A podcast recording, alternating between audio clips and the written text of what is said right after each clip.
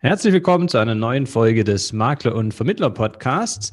Und heute habe ich mal wieder die Ehre, mit einer Dame der Versicherungsbranche zu sprechen.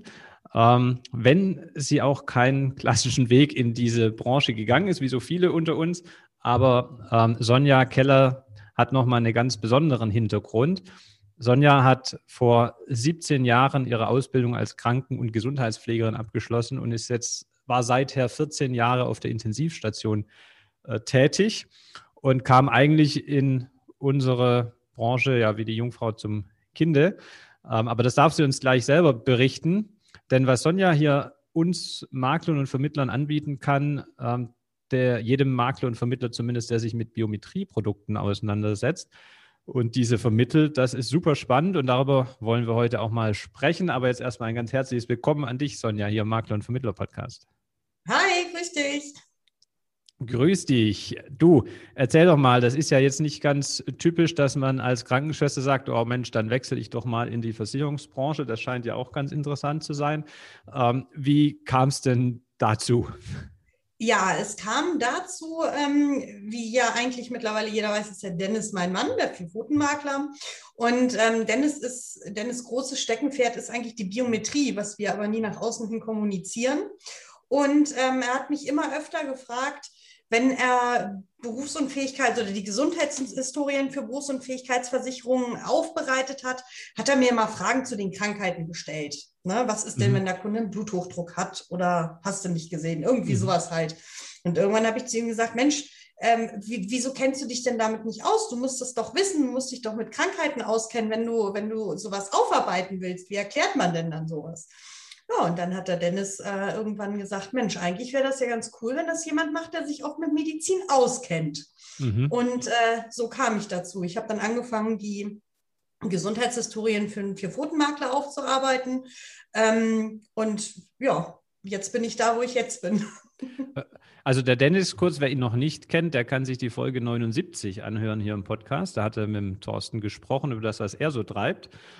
Und äh, aber war das ein längerer Prozess dann? Also man sagt ja nicht, ja. komm, dann äh, schick's rüber, ich mache das für dich. Ähm, nee, also ich habe äh, relativ lange neben ihm gesessen und ähm, habe mir auch mhm. alte Risikovoranfragen von ihm angeguckt, ähm, mhm. wurde dann von ihm mit eingeladen in die äh, BOV-Fachgruppe bei Facebook, habe dann äh, den Thorsten kennengelernt, Thorsten Breitag mhm. und äh, der gute Mann, ich bin durchs Thorsten Breitag Bootcamp gegangen. der hat mich mal drei Tage richtig hart an die Kandare genommen und hat mir ähm, den ganzen rechtlichen Kram beigebracht. Mhm. Und ähm, Danach habe ich dann angefangen, mit Risikoprüfern zu sprechen, ähm, habe den Fragen gestellt, ähm, habe die gefragt, was sie gut finden, was sie schlecht finden und habe daraus dann halt so meinen Stil entwickelt. Und dann bin ich irgendwann auf die Menschheit losgelassen worden. Und das hat dir dann mehr Spaß gemacht, als Krankenpflegerin zu sein? Gesundheitspolitik? Das ist, das ist total zwiespältig, das Thema. Ähm, bei mir ist gerade vor ein paar Tagen bei Facebook eine Erinnerung aufgeploppt, wo ich ähm, halt auf äh, intensiv am Bett gestanden habe. Und ähm, es bringt mir viel Spaß, aber mir fehlt auch immer noch die Arbeit auf intensiv. Also äh, wenn man Intensiv ist einfach was anderes, wie auf einer Normalstation zu arbeiten. Intensives Medizin, das sind Geräte, das ist unheimlich viel mit, mit Technik. Mhm. Ähm, und man hat halt da noch einigermaßen Zeit für die Patienten, weil man halt nicht wie auf einer Normalstation 30 Patienten versorgen muss, sondern höchstenfalls drei Stück hat. Mhm. Und ähm, weil man da mit seiner Arbeit halt auch wirklich was verrichtet. Aber ähm, gerade Corona hat mich äh, da zu einem Umdenken gebracht, weil ähm, wir sind der, von der Pflege oder von der Regierung komplett verheizt worden. Ähm, ich glaube, der Großteil der Pflegenden hat bis heute keinen Corona-Zuschuss gekriegt. Aber wir haben doch ähm, geklatscht. Und, hm? Wir haben doch geklatscht. Ja, genau, das danke. Ja, sag es. Jeder, der klatscht, den klatsch ich. Nein, ähm, hat mir einfach gezeigt, dass, dass meine Zukunft nicht darin liegt, mich weiterhin körperlich kaputt zu machen für, ähm, ja, für, für Krankenhäuser. Wobei ich sagen muss, ich habe ähm, viele Jahre oder acht Jahre nur in der Zeitarbeit gearbeitet ähm, wo die Arbeitsbedingungen bedeutend besser sind, wie wenn man in einem Krankenhaus angestellt ist und hatte dadurch auch die Möglichkeit, nicht nur auf einer inneren intensiv zu arbeiten oder auf einer chirurgischen, sondern habe halt von der Neurologie bis über die Verbrennung ähm, zur kardiologischen, also auf allen Intensivstationen gearbeitet, die es so gibt. Aber die Arbeit, die ich jetzt mache, bringt mir auch Spaß. Aber ich schließe es nicht aus, dass ich irgendwann wieder auf 450 Euro Basis irgendwo am Bett stehe, weil es mir fehlt. Mhm. Und du war ja die perfekte Vorbereitung dann, wenn du sogar auf, in den verschiedenen Bereichen ähm, dann medizinisch unterwegs warst. Ja, wobei mein persönliches Steckenpferd die innere Medizin ist. Okay. Ja, die brauchen wir ja häufig im Biometriebereich. Ja. Wie, wie, ähm, wie, wie lange darf man sich den Prozess dann vorstellen, wo du das berufsbegleitend gemacht hast beim Dennis? Oh, das waren vier Jahre. Doch, okay. Also ja. schon eine, eine lange Zeit, wo du jetzt erstmal viel Erfahrung gesammelt hast, auch beim Vier-Pfoten-Makler. Ja. Und äh, schlussendlich hast du dich aber jetzt durchgerungen, tatsächlich erst einmal den Krankenschwesternkittel an den Nagel zu hängen und dich zu 100 Prozent auf ähm, das Thema Risikovoranfragen zu konzentrieren. Genau, korrekt. Ich auf dem Druck von außen hin. ja, ähm, du hast jetzt sogar dann den Schritt vollständig gegangen und hast dich rechtlich unabhängig gemacht vom Vier-Pfoten-Makler und deine eigene Firma dazu gegründet. Ist es richtig? Genau, richtig. Wie die heißt die denn? Das ist die Biometrie-Check Sonja Keller UG. Und die findet man auf www.biometrie-check.de. Okay. Ähm, bevor wir da näher drauf eingehen, mal dich jetzt als jemanden, der dann von morgens bis abends äh, Risikovoranfragen macht und ja jetzt auch schon die Arbeit anderer Kollegen gesehen hat, kannst du da ein Beispiel geben? Was sind so die typischen Dinge, die vielleicht ein Versicherungsmakler äh, besser machen sollte im Biometrie, äh, Voranfragenbereich, wo du oft siehst, dass das noch nicht optimal ist? Ja, ganz schlimm sind, ähm, wenn ich von, von äh, Maklern Voranfragen zugeschickt bekomme, wo ich 15 Fragebögen habe. Mhm. Zu den absurdesten oder zu den äh, unterschiedlichsten Erkrankungen. Ähm, einfach nur stumpf halt Fragebögen ausgefüllt ähm, mit Arztangabe, ähm, aber dann keine Befundberichte. Oder Befundberichte, die einfach falsch sind, wo einfach falsche Sachen drinstehen, die sich mit den Aussagen des, äh, mit den Angaben, die ich dann auf den Fragebögen sehe, überhaupt nicht decken.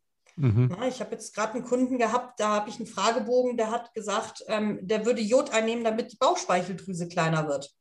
Mhm sage ich mir, okay, interessant. Also das einzige Jod ist, wenn dann Schilddrüse, mit der Bauchspeicheldrüse hat das überhaupt nichts zu tun. Mhm. Und ähm, ja, also der größte Fehler ist tatsächlich, dass die, dass die ähm, Angaben in der Risikoprüfung ungefiltert ankommen und teilweise auch ähm, aufgrund der Aufweichung der Abfragezeiträume in den Fragebögen ähm, kriegen die Versicherer viel mehr Informationen, als sie überhaupt äh, haben müssten. Mhm.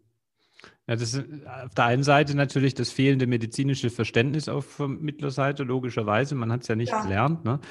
ähm, wo du dann als äh, geschultes, äh, ja, als medizinisch geschulter Mensch das auf einen Blick erkennen kannst, du sagst, das ist unlogisch. Ne? Ja. Ähm, und auf der anderen Seite dann die Gefahr, dass bei den Fra in den Anträgen die äh, zeitliche Abfrage befristet ist, in der Regel irgendwo zwischen drei und zehn Jahren und in den Fragebögen aber plötzlich halt nicht mehr befristet ist. Genau. Und dann äh, plötzlich Dinge auf den Tisch kommen, die eigentlich gar nicht notwendig wären, würde man die Fragebögen nicht einsetzen. Genau, oder was, also was das Schlimmste, was mir zugeschickt wurde als Risikovoranfrage, war eine Krankenkassenakte. Okay. Quatsch. Krankenkassenakte. Und ich sage, wie, das hast du jetzt rausgeschickt? Ja, da steht ja alles drin. Und ich, der Kunde ist natürlich abgelehnt worden bei den ganzen Fehldiagnosen und Abrechnungsdiagnosen, die da drin sind, hat ein Risikoprüfer überhaupt gar keine andere Möglichkeit. Mhm. Wie, wie, würdest du denn darauf ähm, eingehen? Also das ist ja was, was, was man immer wieder hört, dass Kollegen das machen. Ähm, wenn, wie würdest du denn das lösen mit so einer Krankenkassenakte? Ich arbeite die komplett auf. Also ich nehme mir tatsächlich jede Diagnose, die in dieser Krankenkassenakte drin steht ähm, und frage den Kunden, was es damit auf sich hat. Und ähm, nehmen wir jetzt mal das Beispiel des äh, schwarzen Hautkrebs. Der Kunde ist beim Arzt gewesen und hat ein, äh, hat ein Hautkrebs-Screening gemacht und das war's. Mhm. Hat vielleicht ist da ein bisschen was geschnitten, geschnitten worden, er hat ein Nevuszell, äh, Quatsch, ne, der hat, bitte schneiden. Nein. Doch. Der hat halt äh, irgendwelche gutartigen, entarteten Gewebe ähm, ja. Da gehabt und äh, daraus wurde dann schwarzer Hautkrebs gemacht. Ähm, das ist dann der Moment, wo ich halt ähm, wo der normale Makler sagt, geh zum Arzt und lass dir einen Attest holen. Der Arzt fängt an rumzuzicken, diskutiert, ähm, der Paragraph 630 BGB wird gezogen, ähm, die DSGVO wird gezogen und man hat unheimlich viel Zeit verloren. Mein Weg ist es, dass ich mir die pathologischen Befunde zukommen lasse und dem Risikoprüfer zeige, hier, pass auf, der hat stinknormal, äh, das, das ist alles nicht entartet, das pathologische Ergebnis ist unauffällig, der schwarze Hautkrebs ist einfach nur eine Abrechnungsdiagnose gewesen. Mhm. Und du schickst. Das wäre jetzt was Einfaches. Wenn, wenn ähm, ich habe gehört, du verschickst auch Gummibärchen. Ja. Genau. Wenn ich mit Ärzten kommuniziere, dann äh, kommuniziere ich eigentlich ähm, sehr freundlich, höflich und auch zu Anfang eher unterwürfig und ähm, bitte den Arzt tatsächlich darum, mir das zu geben, was ich möchte und biete den auch immer an, mich anzurufen, was äh, einige mag oder beziehungsweise was relativ viele Ärzte mittlerweile sogar tun, mhm. ähm, weil die sich total dafür interessieren, was man da macht und die verstehen das ja auch gar nicht, was man da macht und denen ist auch mitunter überhaupt nicht klar, ähm, was sie damit anrichten, wenn sie, wenn mhm. sie irgendwelche Scheißdiagnosen in, in die Akten reinschreiben. Mhm. Und äh, die freuen sich, die Belegschaft freut sich, wenn sie ein paar Gummibärchen kriegt und ich kriege meinen Befund und schneller. Und er kann ja mit dir auf Augenhöhe sprechen. Das ist ja, ja das genau. Wichtige, ihr versteht euch ja gegenseitig. Genau, genau. Ja, sehr cool. Ähm, Gibt es denn durch die Arbeit äh, aus deiner Praxis, hast du so aus dem Stegreif ein Beispiel, wo du was Überraschendes erreichen konntest, wo vorher vielleicht so aussah, als wäre da nichts mehr möglich? Ja, ich habe ne, mehrere Fälle mittlerweile. Also ich nehme mal so mein Beispielfall, die Kundin, die einen Harnwegsinfekt hatte. Mhm. Und ähm, die, also eigentlich hatte sie tatsächlich nur einen Harnwegsinfekt. Letztendlich stand in der Krankenkassenakte diverse F-Diagnosen bis hin zu Vaginismus mhm. und sexuellen äh, Störungen. Ähm, dann hatten wir äh, eine Nierenproblematik. Dann hat die Kundin ein Cauda-Equina-Syndrom diagnostiziert bekommen. Ähm, und als ich so die Akte gesehen habe und noch viele, viele Kleinigkeiten noch dazu, als ich die Akte gesehen habe, habe ich mir gedacht, okay, gut, das, ähm, das wird nichts. Und dann habe ich angefangen, mich mit der Kundin da durchzuarbeiten und letztendlich habe ich die Kundin glatt untergekriegt. Und hat, hat die gleich gesagt, äh, ich hatte doch eigentlich nur einen Harnweginfekt, oder? Ja, also das Problem sind ja die Diagnosen, wie die zustande gekommen sind. Ja. die ist halt zum Frauenarzt gegangen und hat gesagt, hier, ähm, ich habe ähm, beim Wasserlassen brennen, zack, hat die einen Vaginismus gekriegt.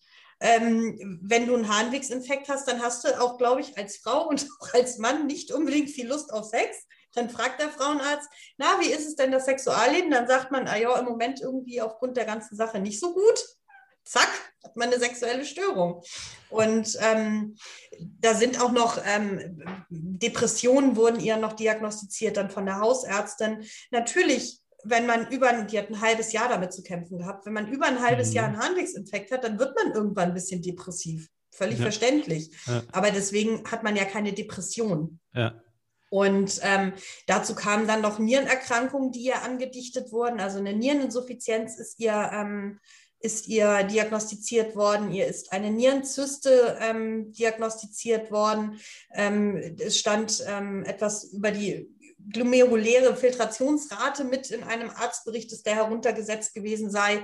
Und ähm, letztendlich war es so, dass ähm, die Ärztin überhaupt keine Untersuchung gemacht hat, zumindest nicht die richtigen. Wollte also sagen, ist, steht dann da Verdacht auf noch drin? Nein, nein, nein. Das halt gesicherte halt Diagnosen. Gesicherte Diagnose. Ah ja, Spannend. Und wie kriegst du die jetzt dann weg in so einem Fall? In dem Fall war es so, dass die Ärztin ähm, niemals Nierenwerte abgenommen hat. Mhm. Ähm, die hat nie einen Ultraschall der Niere gemacht. Beziehungsweise doch, sie hatte einen Ultraschall der Niere gemacht, aber das war blande, also ohne Befund. Mhm. Und ähm, sie hat auch ähm, diesen GFR-Wert, das ist halt extra dieser Wert für diese glomeruläre äh, Filtrationsrate, den hat sie auch nie abgenommen. Das heißt, du lässt dir dann äh, geben die tatsächlichen Dokumentationen, was an konkreten Behandlungen gemacht wurde, mit welchen genau. Ergebnissen und äh, diskutierst dann aber nicht mehr mit der Ärztin darum, dass sie jetzt ihre Akte zu ändern habe, sondern schickst einfach diese tatsächlichen konkreten Daten dann an den Genau, richtig. Und arbeite das dann dementsprechend auf und sage hier, in der Akte stand, ähm, äh, eine Niereninsuffizienz, äh, das kann überhaupt gar nicht sein, weil der Kunden wurden nie Nierenwerte abgenommen. Ich habe dann Nierenwerte aus der, die hatte dann irgendwann beim, beim Frauenarzt nochmal Blut abgenommen, weil da eine Schwangerschaft dazu kam, wo die Nierenwerte mit bei waren, die völlig blande gewesen sind. Also ich gucke halt auch, dass ich ähm, an Daten rankomme, die schon gegeben sind. Ähm, gerade bei Blutuntersuchungen, ich lasse nicht extra Blut abnehmen, wenn es nicht unbedingt sein muss und mhm. kann den Ärzten das dann oder den Risikoprüfern besser gesagt dann so offen und ehrlich darlegen, ähm, dass die selber erkennen, dass da Quatsch aufgeschrieben wurde, ohne dass ich da jetzt mich noch mit dem Arzt auseinandersetzen muss. Okay, aber die Unterlagen, also die, die schon bereits erhobenen Befunde, die musst du ja von dem relevanten Arzt erstmal einholen. Ja, genau. Aber, der, aber das, ist, das ist ja erstmal kein Problem, weil die wissen ja nicht, was ich will. Okay, ja, aber genau deshalb ähm, hätte ich gesagt, dass du da äh, beim einen oder anderen Arzt auf Widerstand stößt. Die übliche Antwort ist ja, erstmal der Versicherer soll anfragen, was ja, ja nicht geht. Ähm, und äh, dann nach dem Motto, ja, was Na, will denn der, der Mensch da von, mit den Unterlagen eigentlich? Äh, kommen da nicht die Gespräche erstmal auf der Ebene zustande, um das aufzuklären? Also die, das Argument, die Versicherung soll das einreichen, das ist halt gerne das Argument, weil der Versicherer zahlt Geld dafür. Genau, die 20 Euro. Yippie. Genau, richtig. Und ähm, ich sage meinen Kunden immer hier, Leute, passt auf, wenn der jetzt sich hier arg querstellt, ähm, weil er seine 20 Euro nicht kriegt, dann schmeißt schmeiß den 20 Euro in die Kaffeetasse, dann mhm. habt ihr unsere, äh, eure Unterlagen. Und falls wir den Arzt nochmal brauchen, haben wir es uns immer noch nicht mit ihm verscherzt. Ja. Ne? Also, und meistens, wenn ich in der Praxis angerufen habe, es ist wirklich erst zweimal vorgekommen, dass ich einen Arzt hatte, der sich extrem quergestellt hat. Mhm. Ähm, meistens, wenn ich in der Praxis anrufe und mich zu erkennen gebe und ihnen sage, was ich mache, wieso, weshalb, warum, dann sind die auch total flauschig und sagen, ach ja, Mensch, cool, das ist ja voll interessant und äh, habe ich so noch gar nicht gesehen. Ja, na klar, schicken wir die Unterlagen zu und dann kriege ich meine Unterlagen auch. Sprichst du da mit den äh, Brechstundenhilfen oder direkt mit dem Arzt? Sowohl als auch. Also es läuft ja erstmal immer über die Sprechstundenhilfe und ähm, meistens rufen die Ärzte dann zurück oder ich bin mhm. per Mail mit denen, kommuniziere ich mit denen. Okay. Und wenn dir dann in der Aufnahme noch irgendwelche Daten fehlen, wie zum Beispiel aktuelle Blutwerte oder so, dann schickst du den Kunden auch äh, zum Arzt als Selbstzahler, dass er dann mal noch ja, den aktuellen wenn Status. Es, aber das, das kommt so selten vor, dass ich das brauche. Also mhm. wirklich in den allerseltensten Fällen. Meistens kriege ich so irgendwie hin. Das heißt, der Vorteil ist dann wahrscheinlich auch auf der anderen Seite wieder beim Versicherer, bei den Risikoprüfern, dass die auch wissen, dass sie es eben mit jemand medizinisch Ausgebildetem zu tun haben. Ja, ja, definitiv. Nicht mit einem Versicherungsmenschen. Genau, nein, die wissen schon, von wem da die RIFO kommt und ähm, die wissen vor allen Dingen auch, dass sie sich auf das, was ich schreibe, ähm, verlassen können. Das ist mhm. ja immer, ähm, die Befunde hängen immer hinten mit dran, die können das alles nachvollziehen und ähm, ja, die wissen schon, von wem da die RIFO kommt und ich glaube auch der ein oder andere Risikoprüfer weiß das auch zu schätzen.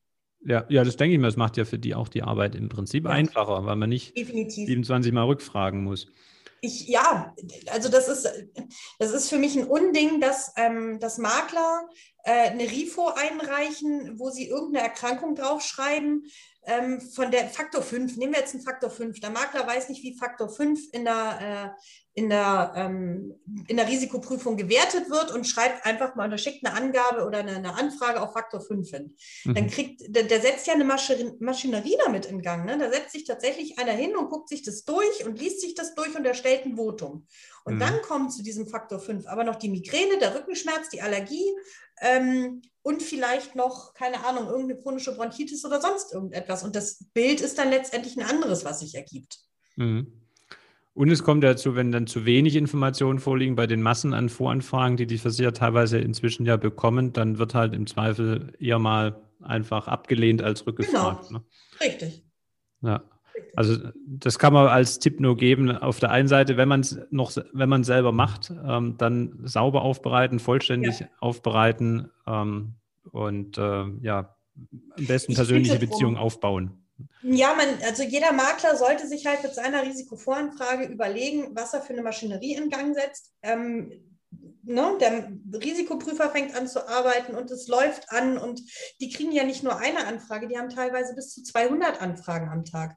Und wenn die alle so desolat sind, ähm, wie der Großteil, den ich auch in den Unternehmen zu sehen bekommen habe, das beziehe ich jetzt gar nicht auf die Makler, mit denen ich zusammenarbeite, die sind schon größtenteils sehr bemüht, ähm, alles richtig zu machen. Mhm. Aber ähm, dann wird mir einfach nur kalt und bange. Die tun mir einfach leid. Ja. ja, klar, die haben ja auch ihre Zeitvorgaben pro äh, Voranfrage dann und du erkennst, denke ich, schon auch als Risikoprüfer, ob jetzt das so eine Massenvoranfrage ist, die an 30 Versicherer auf einem Standardformular gleichzeitig rausging, genau. äh, womöglich dann eben noch nur mit irgendwelchen Diagnosen ohne Hintergründe oder ob das eben eine sauber aufbereitete Voranfrage ist, wo der Versicherer weiß, wenn ich die jetzt sauber vote, dann bekommen wir höchstwahrscheinlich auch das Geschäft. Ja, genau. Also das ist noch das nächste. Man jagt einfach keine 30 Voranfragen raus, sondern man guckt sich die Versicherer an, die äh, wirklich in Frage kommen. Das sind höchstens zwei oder drei. Und ja. man jagt auch nur an diese zwei oder drei Versicherer die Risikovoranfragen raus und nicht an fünf, sechs, sieben oder acht. Ja. Man macht dann höchstens eine zweite Runde, wenn man selber das Gefühl hat, es müsste ein besseres Votum rauskommen, aber es kam bei den zwei noch nicht raus. Ja, wobei, also wenn ich, wenn ich meine, meine, meine Rifos rausschicke und ich habe jemanden, ähm, wo ich sage, Mensch, da hat eine, ähm, ein HDI jetzt schlecht gewotet, dafür hat aber die 111871 aber super gewotet und der Makler sagt zu mir, hm, die Kundin soll aber lieber zum HDI und Zweivertrag und hast du nicht gesehen, mhm. ähm, dann rufe ich auch bei einem Versicherer an und sage, hier, pass auf, äh, ich habe jetzt drei, drei Voten, zwei von denen sind gut, eins ist scheiße, das, was scheiße ist, ist von euch. Wollen wir nochmal darüber reden oder Gebt ihr mir einfach gleich das bessere Votum. ja. Und dann sagen die, wir geben ihnen gleich das bessere Votum oder sagen die, dann schick's nochmal rein? Aber jeder, der mit mir schon mal diskutieren musste. der gibt's gleich. Genau, nein, natürlich ähm, rede ich mit denen auch drüber und wenn ich, äh, wenn ich keine Chance habe, dann habe ich keine Chance. Aber äh, im Großen und Ganzen äh, kann man mit den Risikoprüfern reden. Natürlich. Ja. ja, und man kriegt ja auch die Erfahrung, welche Gesellschaft ist für welche Diagnosen oder äh, Themen eher aufgeschlossen, welche eher absolut nicht. Ja. Also für Bereich Psyche oder so, wen, wen frage ich da eher nicht an, etc. Ja, nicht an die LV. ähm, okay, Wobei die heißt, entspannter geworden sind. Ja, ja, es ist, das ist ja auch wieder das andere. Ne? Es äh, hängt auch immer an den Menschen und an der Geschäftspolitik natürlich noch. Das ist ja was sich ständig veränderndes. Mhm. Also was ich mir mal äh, vor fünf Jahren die Erfahrung gemacht habe, muss ja heute nicht mehr so sein. Nee, definitiv. Da muss man ja auch dranbleiben. Und ja. deshalb ist ja so eine Dienstleistung auch so wertvoll. Ähm, und äh, deshalb kannst du mal beschreiben, wie sowas konkret abläuft. Also wenn ich jetzt als Vermittler sage, äh, finde ich eine spannende Sache, habe ich noch nie gehört, aber es wäre mir eine Riesenerleichterung, weil BU-Beratung äh, macht mir eigentlich tierisch Spaß, aber was mich immer nervt, ist dieses Thema Risikovoranfragen. Wenn ich das auslagern könnte an einen Experten, ähm, was muss der dann tun? Also von vorne bis hinten vielleicht mal so den Prozess skizziert. Also ich will ja immer noch einen Pony haben, ne? Also wenn mir ein Pony schenkt. Mhm. Rosanes. Nein, ein richtiges. Okay. Der ist, äh, hat eine Lifetime-Garantie äh, oder was kriegt der? Meinetwegen. Darüber rede ich dann mit ihm. Okay. Er hat irgendwie 50 Rifos gut oder so. Welches Stockmaß? Ähm, äh, bis 1,65. Okay. Ähm, also prinzipiell ist es so, dass der Makler mich äh, entweder per, entweder er ruft mich an oder schreibt mir eine Mail oder er bucht sich im besten Fall einfach einen Termin äh, auf meiner Website. Äh, da gibt es extra so einen Button Makleranfrage. Mhm. Ähm, und nimmt mit mir Kontakt auf, ähm, bucht sich den Termin. Meistens ist es so, dass ich dann mich einmal kurz vorher bei ihm melde ähm, wenn ich schaffe und sage, hier, worum geht's? Und dann sagen die meistens hier, ich habe hier einen Fall, mit dem komme ich nicht weiter. Dann sage ich, schick mir die Unterlagen bitte einmal geschwärzt zu, dann kann ich in unserem Telefonat eventuell schon dem, zu dem Fall was sagen. Mhm. Und ähm, wenn das ein Fall ist, bei dem ich denke, dass das machbar wäre, dann sage ich das dem Makler. In dem anderen Fall sage ich es ihm auch klar und deutlich, dass es keinen Sinn macht. Also ich mhm. ähm, bin dann nicht drauf aus, irgendwie, ähm, ich würde mir ja meine Reputation versauern, äh, versauen, wenn ich äh, einen Mandanten annehme, von dem ich sicher weiß, dass er eine Ablehnung bekommt und den dann trotzdem aufarbeiten, nur um irgendwie 300 Euro von dem Makler abzuziehen. Mhm. Das wäre ja schön doof von mir. Ja. Ähm, prinzipiell, die schicken mir die Unterlagen zu, wir sprechen miteinander. Wenn der Makler dann sagt, gut, ich möchte gerne mit dir zusammenarbeiten, kriegt er von mir meine Auftragsbestätigung, die Datenschutzerklärung und die Einwilligung für den Kunden. Die schickt er dem Kunden zu, der Kunde bucht sich einen Telefontermin bei mir und dann fange ich an, die Gesundheitshistorie mit dem aufzuarbeiten. Mhm. Das heißt, Dauer, es läuft schon mal direkt mit dem Kunden, das ist ja schon mal wichtig. Nicht der Makler ja. muss was einholen und dir weitergeben, so eine Dreiecksbeziehung, sondern du sprichst direkt dann mit dem Kunden ich spreche direkt mit den Kunden und ich mache, also es gibt immer mal wieder die Anfragen, dass Leute sagen, hier kannst du das nicht so machen, ohne dass du mit dem Kunden sprichst, wo ich halt ähm, in den ganz seltenen Fällen mal eine Ausnahme mache und sage, ja, aber in 99 Prozent der Fälle ist es so, dass ähm, ich in den Gesprächen mit den Kunden immer mehr rauskriege, wie es der Makler ja, Du kannst ja viel gezielter rückfragen. Genau, und es ist einfach auch vollumfänglich und ganzheitlich. Und das ist halt etwas, was ich, äh, was mir halt auch wichtig ist. Ich will nicht nur einen Teilbereich oder einen Teilaspekt irgendwie darlegen, sondern wenn das Gesamtbild. Weil nur so kann ein Risikoprüfer sich ein ordentliches Bild machen. Genau, der Kunde meldet sich bei mir. Die Dauer hängt davon ab, wie schnell der Kunde mitarbeitet. Das wollte ich jetzt gerade fragen. Wenn da jetzt Unterlagen notwendig sind von Ärzten, schickst du dann den Kunden zum Arzt, er soll diesen das einholen oder gehst du ja. immer selber auf die Ärzte zu? Nein, ich gehe, ich schicke immer erst den Kunden und wenn der Kunde Probleme hat, kann er sich jederzeit bei mir melden. Ich bin da quasi im Hintergrund und mhm. schalte mich auch ein, wenn es da Probleme gibt. Okay, also ich denke auch, dass da auf der Zeitschiene wahrscheinlich äh, die große Hürde ist. Die größte Hürde ist zeitlich, dass da alles dann wieder vorliegt. Und genau. wenn dann alles vorliegt, wie geht es dann weiter? Dann ähm, habe ich entweder, wenn mir alles vorliegt, spreche ich nochmal mit dem Kunden, weil ich noch Fragen habe, oder ähm, ich habe schon habe alle Informationen aufgrund der Unterlagen, die mir vorliegen, und dann setze ich mich an die Risikovoranfrage. Entweder ich oder meine Mitarbeiterin ähm, schreibt die Risikovoranfrage und ich schicke sie dann an die Gesellschaften. Der Makler muss mir vorher seine Vermittlernummer mitteilen. Mhm. Ähm, damit die ähm, Versicherer auch auf den Makler schlüsseln können, weil die mhm. haben ja da auch ihre Statistiken und ähm, der Makler sagt mir, an welche Gesellschaften er es geschickt haben möchte und ich schicke es dann raus, hole die Voten ein. Und wenn ich alle Voten habe, kriegt er quasi eine fertige E-Mail mit allen Voten, mit der Risikovoranfrage und kann den Antrag mit dem Kunden aufnehmen. Okay, also auch da wieder, du, du kontaktierst die Gesellschaften direkt. Es ist nicht so, dass du die RIFO aufarbeitest, dem Makler zur Verfügung stellst und er die abschickt, sondern du schickst die direkt, weil du dann ja auch wieder auf Rückfragen direkt eingehen kannst. Erstens das und zweitens, weil ich einfach glaube, dass ich auch mittlerweile die besseren Verbindungen in die Risikoprüfung habe. Mhm. Dass die sehen, okay, das kommt von der Sonja. Genau. Ähm, das. Genau. Und die können mich, wenn ich mal was vergesse, ich bin ja auch nicht äh, gefeit vor Fehlern. Ähm, wenn ich mal was vergesse, dann ist es auch nicht zack, da kommt ein Fragebogen zurück, sondern dann klingelt halt auch mal mein Telefon und dann heißt es, hey, Frau Keller, äh, ist das der rechte oder der linke Fuß, jetzt mal ganz dumm gesagt. Sowas ist mir zum Glück noch nicht passiert, aber ähm, ja. dann kommt halt auch eher die Rückfrage als einfach die Ablehnung oder 15 Fragebögen. Ja, verstanden. Okay, und was muss der Makler dir dafür berappen? Ähm, steht auch auf meiner ähm, Website unter Costa Quanta. Ich rechne in, in Zeiteinheiten ab. Eine Zeiteinheit sind 15 Minuten, die liegt bei 35 Euro. Und äh, die nächste Frage ist, was kostet es insgesamt im Schnitt? Ähm, bei einer aufwendigen RIFO oder beziehungsweise bei einer normalen RIFO bin ich zwischen 300 und 600 Euro. Mhm. Und wie machst du das dann mit den äh, Kollegen bisher? Tragen die das selber? Geben die das an den Kunden weiter? Das überlasse ich den Makler. Ganz, also das ist, das ist etwa, mir ist es egal, von wem der sich das Geld holt. Ich kriege mein Geld von ihm. Mhm. Und ähm, wie der das dann mit dem, mit dem Kunden verhackstückelt, ist seine Sache. Wir haben es jetzt bei uns so gemacht, dass wir ähm, einen Fairness-Vertrag machen mit mhm. unseren Kunden, in denen halt drin steht, hier, pass auf, wenn du die äh, BU bei uns abschließt, dann zahlen dann übernehmen wir die Kosten von der Keller. Ähm, wenn du nicht abschließt, dann darfst du das bitte selber berappen.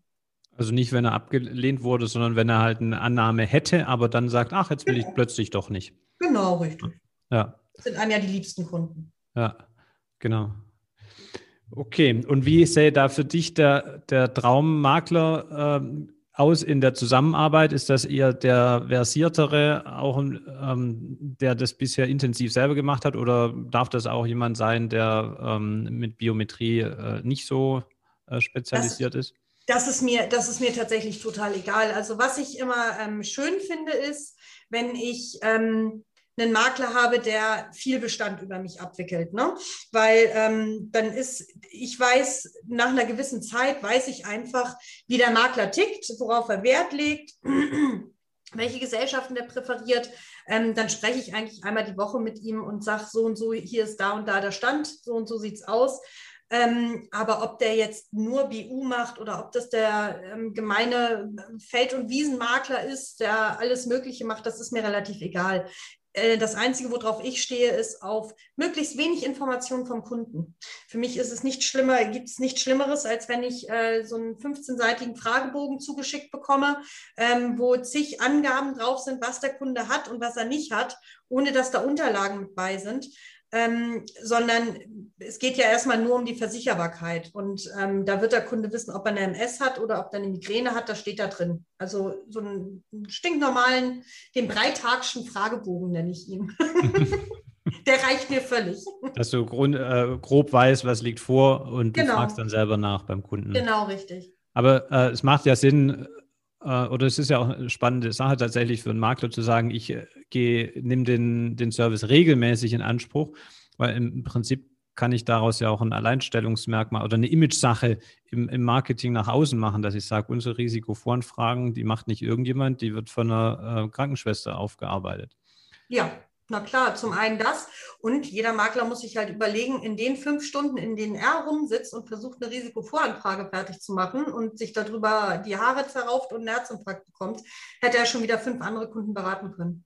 Ja, Absolut richtig. Ich finde das ein großartiges Modell. Ich bin äh, sehr glücklich, dass du das jetzt machst. Ich, meines Wissens auch einzigartig noch in der Branche. Oder kennst du noch jemanden? Ich glaube ja. Also es kommen immer mal wieder welche, die ähm, versuchen, damit draufzuspringen. Aber ähm, das Hauptproblem bei den Sachen ist dann eigentlich eher, ähm, dass das Personal, was die haben, die haben dann halt entweder eine normale Krankenschwester da sitzen oder eine Altenpflegerin oder eine medizinisch-technische Assistentin.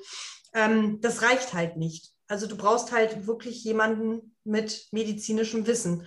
Und ähm, das hast du nicht, wenn du einfach nur so ein bisschen Medizin machst.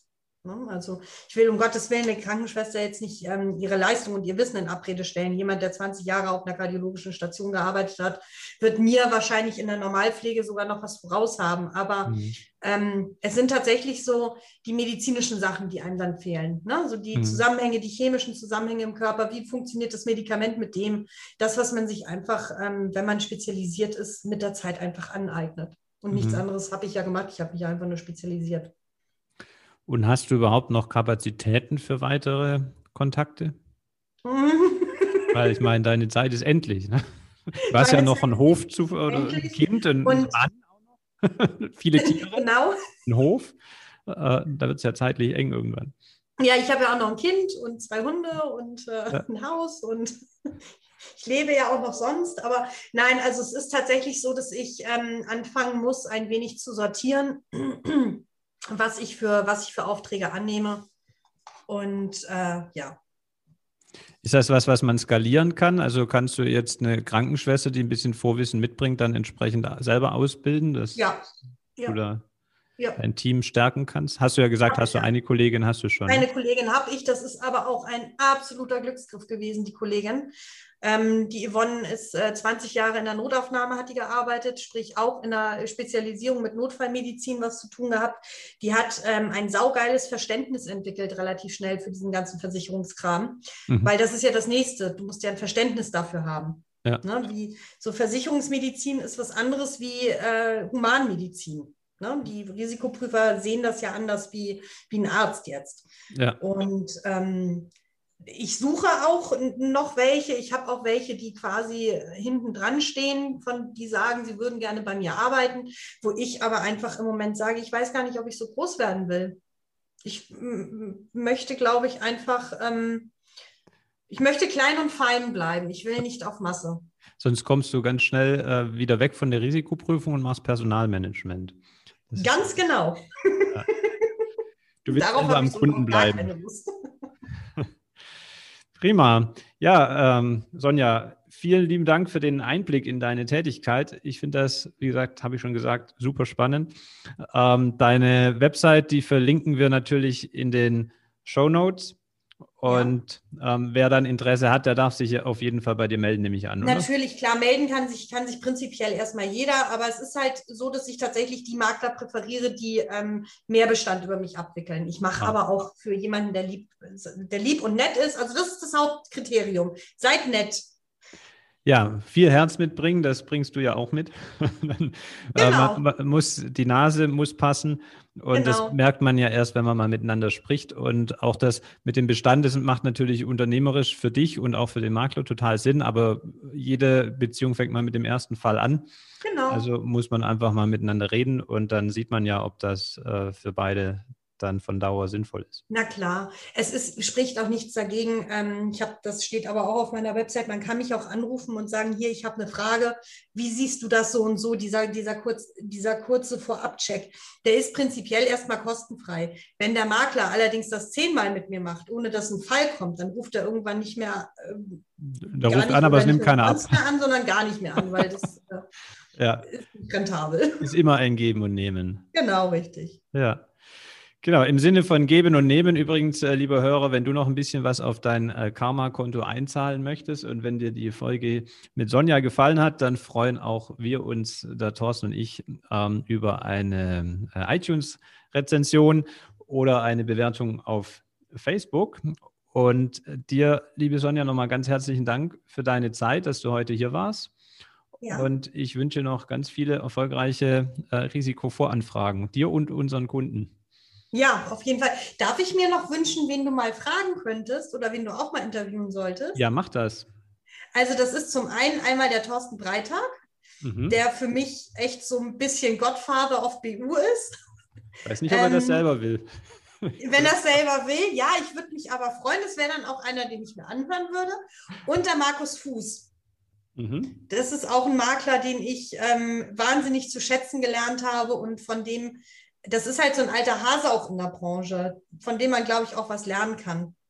Ja, warum ich das gesagt habe, warum der Thorsten das vielleicht nicht selber will, weil er mal gesagt hat, irgendwo Podcast ist nicht sein Medium. Äh, ja. Deshalb. Aber, ich frage ähm, mal ganz lieb. Genau. Prima. Ja, vielen Dank für die äh, Tipps. Die gucke ich mir gerne an und immer Kontakt auf. Prima. Willst du noch ein letztes Wort an die Maklerschaft äh, da draußen richten? Sonst machen wir den Sack zu ja, bitte, bitte schmeißt die Risikoprüfer nicht so mit Arbeit zu, sondern erledigt die Voranfragen bitte ordentlich und richtig. Und ich bin immer gerne bereit, euch zu helfen, aber schreckt keine Krankenkassenakten und Fragebögen einfach so raus ohne Kommentar. Das macht man nicht. Ein schöner Aufruf zum Schluss.